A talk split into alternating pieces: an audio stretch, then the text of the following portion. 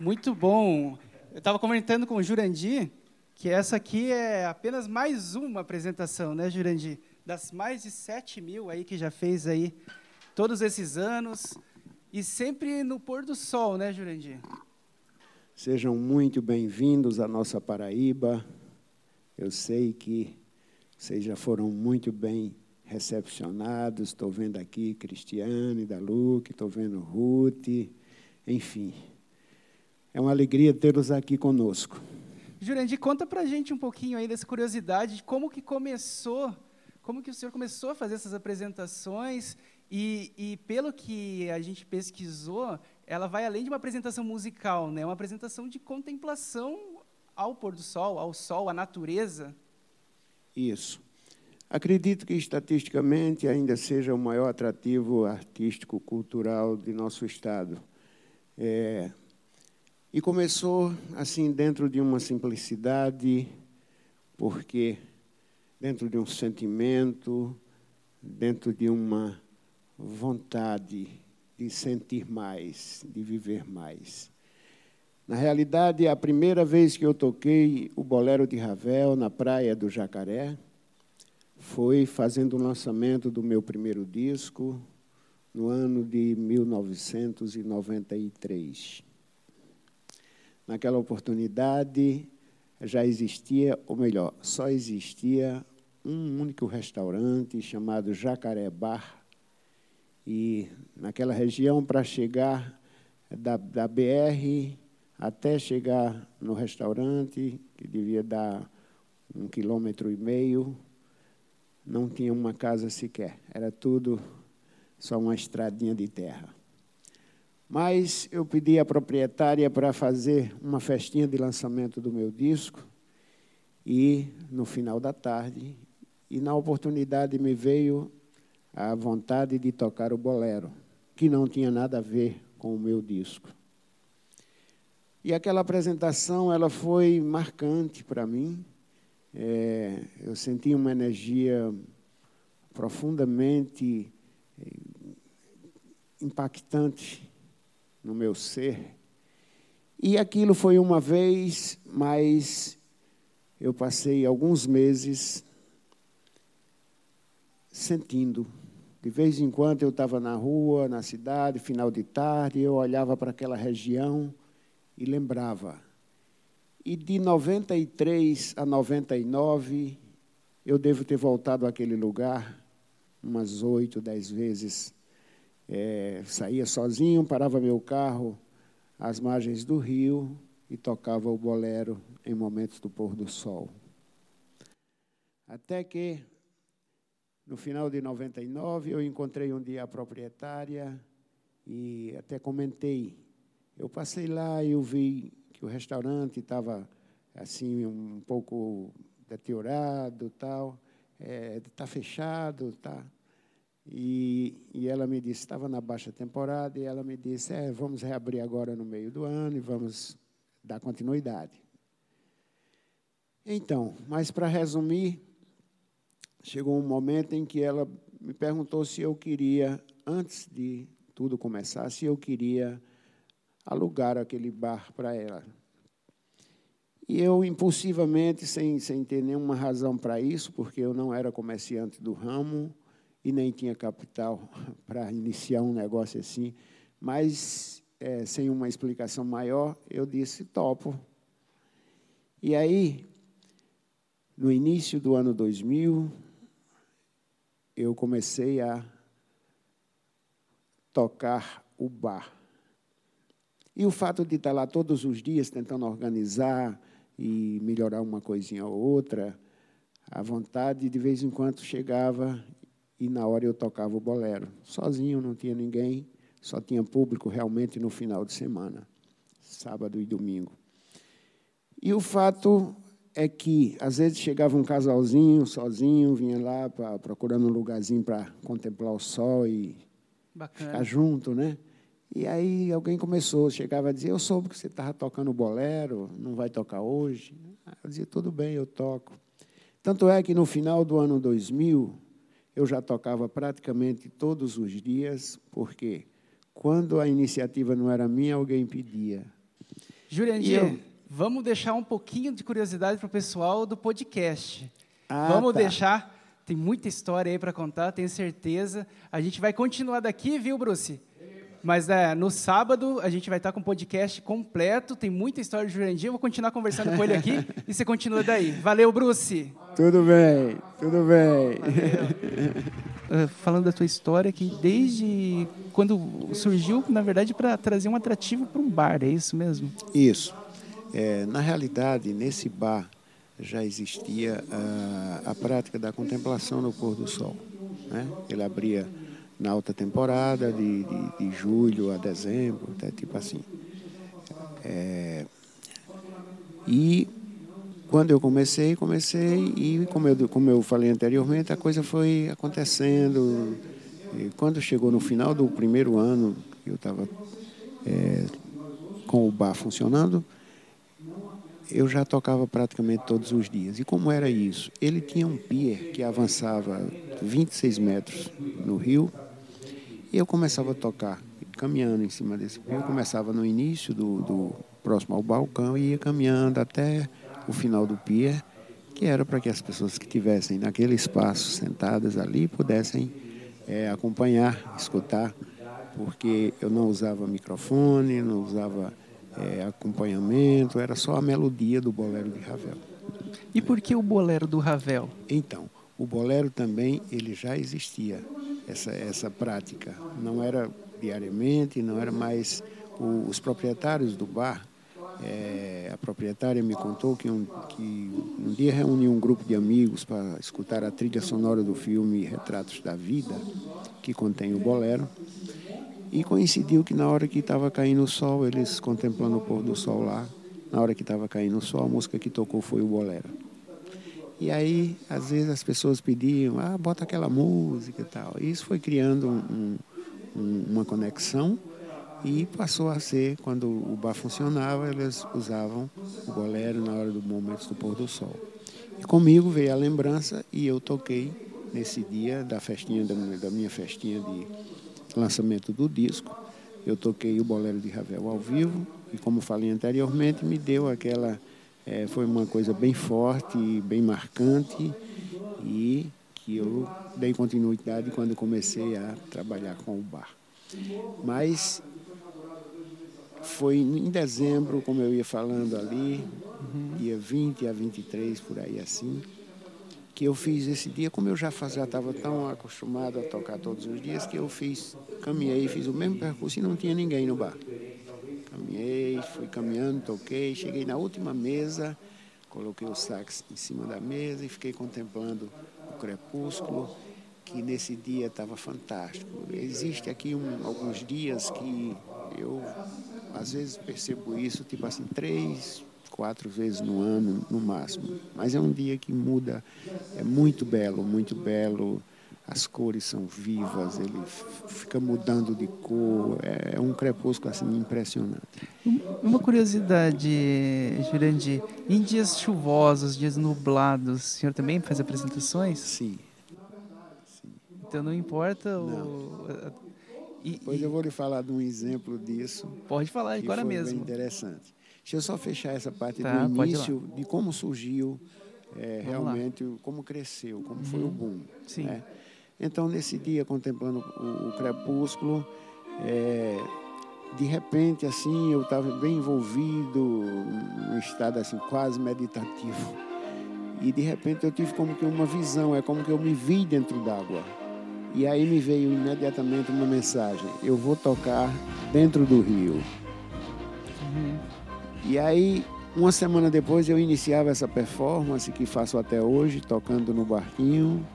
E foi aquilo ali que deu, tornou um, tudo aquilo um espetáculo artístico, cultural e um atrativo, um produto turístico na realidade. Legal, muito legal. E você falou de uma curiosidade aí de um dia, um dia um, sim, um tempo um sim. pouco mais é, por, por volta de. Aqui não costuma chover muito, esse ano, inclusive, está atípico. Dificilmente a gente tem chuvas, principalmente no momento da tarde e naquele horário do pôr do sol. Então, nesse mês de maio já choveu, acho que por uns cinco ou seis anos aí que Verdade, não chovia. tem chovido bastante sim, em João Pessoa. Sim. E aí, um, um, acho que mais ou menos em 2008, 2009, por aí assim, eu lembro desse, desse fato, existiam. Sim, aí cresceu de tal forma que criaram-se mais restaurantes ali nas margens do rio. E num desses, é, depois, é, quando cresceu, aí eu precisei, era alugado, eu precisei, acabou o contrato, eu precisei entregar. E aí fui tocar nos outros restaurantes é, como um contratado. Né? Tá certo. E aí, pelos, por volta de 2008, 2009, teve uma semana que foi como esse ano. Choveu muito e chovendo o dia inteiro, aquela chuvinha fina, mas chovendo constantemente. E tanto é que eu saí de casa, eu digo, eu vou lá, eu vou tocar sozinho, eu toco ali em cima do bar mesmo, não vou nem para o rio, porque eu sei que hoje realmente não vai ter ninguém. Né?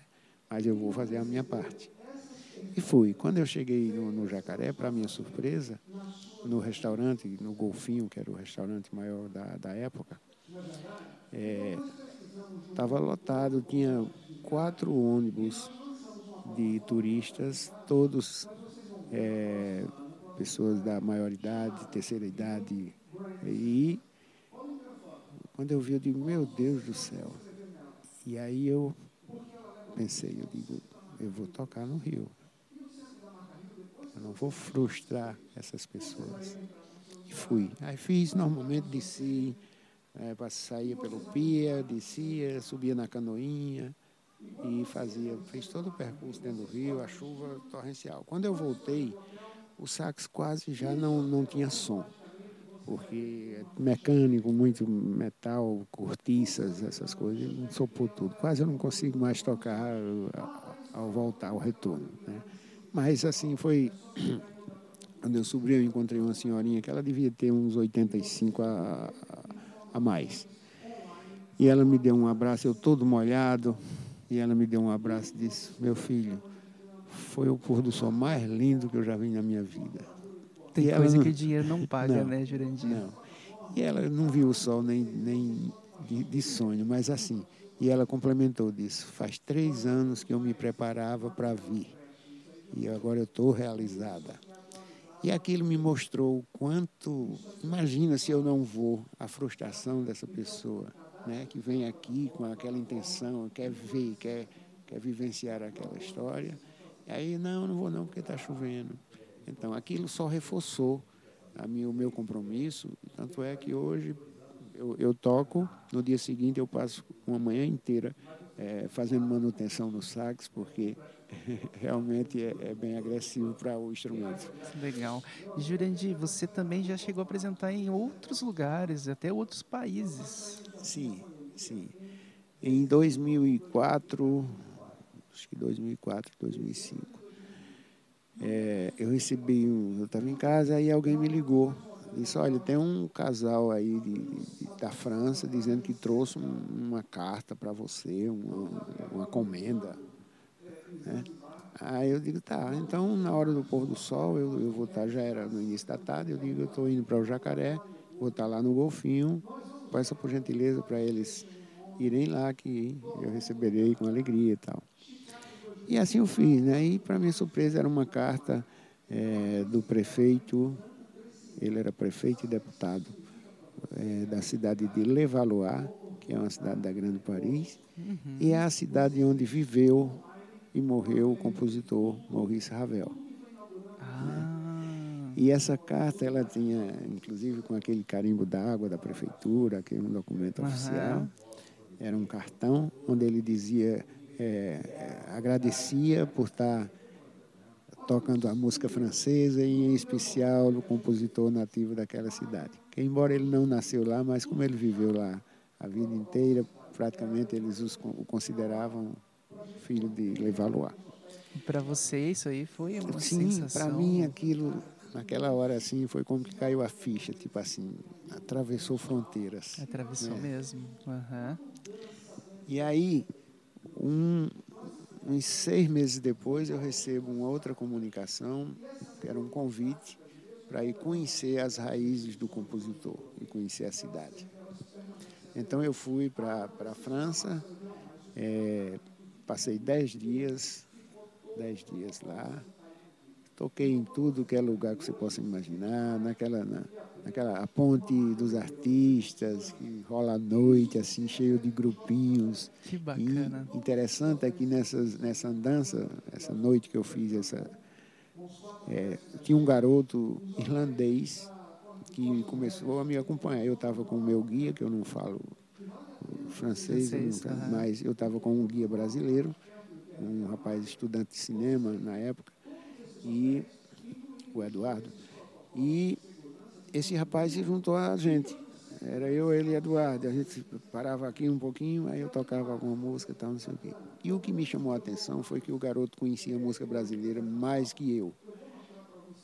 Marcos Vale, é, compositores até que, que eu nem estava lembrado, o cara pedia música de fulano e saía pedindo música assim, eu tocando um pedacinho que eu não conhecia bem, mas assim foi, foi muito enriquecedor, assim foi muito fantástico, né? Toquei no Rio Sena, numa naquelas embarcações grandes que tem, Fantástico. faz aqueles passeios. E o interessante é que na época não podia fotografar, não podia filmar e eu pedi para o menino perguntar se, se, eu, se ele permitiam que eu tocasse ali, né? Uhum. Ele disse, olha, eu não posso autorizar, porque só se falar com não sei quem, não sei quem. Enfim, aí quando o passeio começou, aí a vontade foi chegando assim, aí eu, tá, eu, eu vou tocar, se mandar parar, eu paro. Né?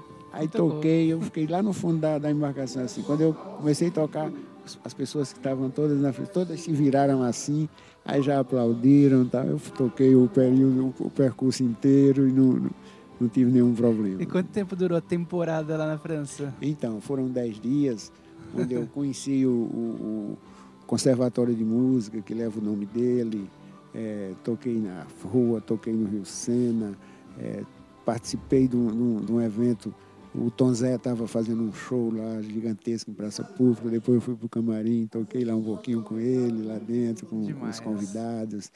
Foi assim muito enriquecedor. Foi muito, foi muito bom essa, essa viagem. Legal. Jurandir, para finalizar, vamos lá. Onde o senhor se apresenta? Quais os dias da semana? Como que o pessoal pode conhecer um pouquinho mais do seu trabalho? Então, o, o espetáculo que eu faço na Praia do Jacaré é o pôr do sol. Existe uma variação durante o ano, mas quem vier para cá procura pesquisa. Por falar nisso, ou cidade para nascer e se pôr cedo o sol, né? É, exato. Então é só pesquisar na, na, época que você vier, que alguém vier, que vai saber o horário. Naquele horário eu estarei lá. E sempre na Praia do Jacaré? É, sempre na Praia do Jacaré e numa canoinha dentro do rio, passando enquanto até o último, último raio. Muitas vezes eu consigo é, sincronizar o último raio com a última nota da música. Que legal. E é um espetáculo assim que, para mim, para quem assiste, eu acredito que é bem emocionante. Imperdível para quem, quem vem para João Pessoa, para quem vem para Paraíba, tem que conhecer o trabalho de Jurandir do Sax. Sim, é verdade. Beleza? E aí isso já me levou mais a outros lugares, por é, tipo assim, eu jamais imaginei. Eu sou, eu sou do paraibano, do interior, né?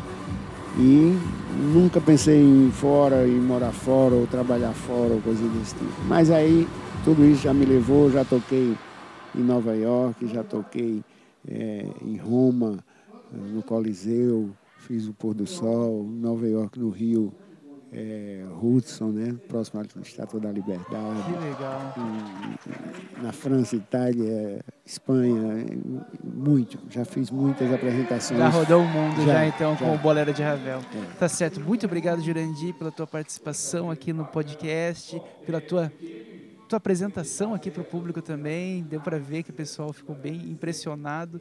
E a gente vai se ver ainda essa semana, né, sim, né, na sim. programação da FRT. Sim, sim.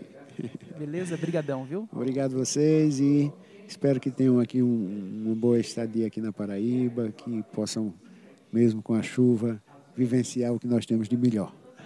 Com certeza. Valeu, obrigado.